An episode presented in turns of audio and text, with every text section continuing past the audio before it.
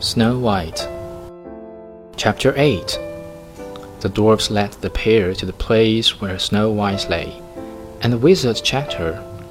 Sadly, she said, It is true that the maiden is not completely dead, but my spells cannot rouse her. She is afflicted by a terrible enchanted poison.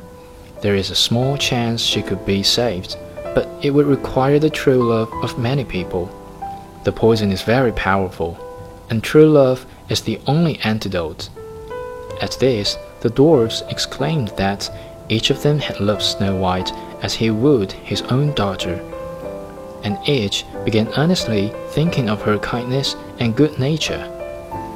The wizard cast spells to focus these loving thoughts to counteract the poison, but the poison was too powerful, and Snow White remained still.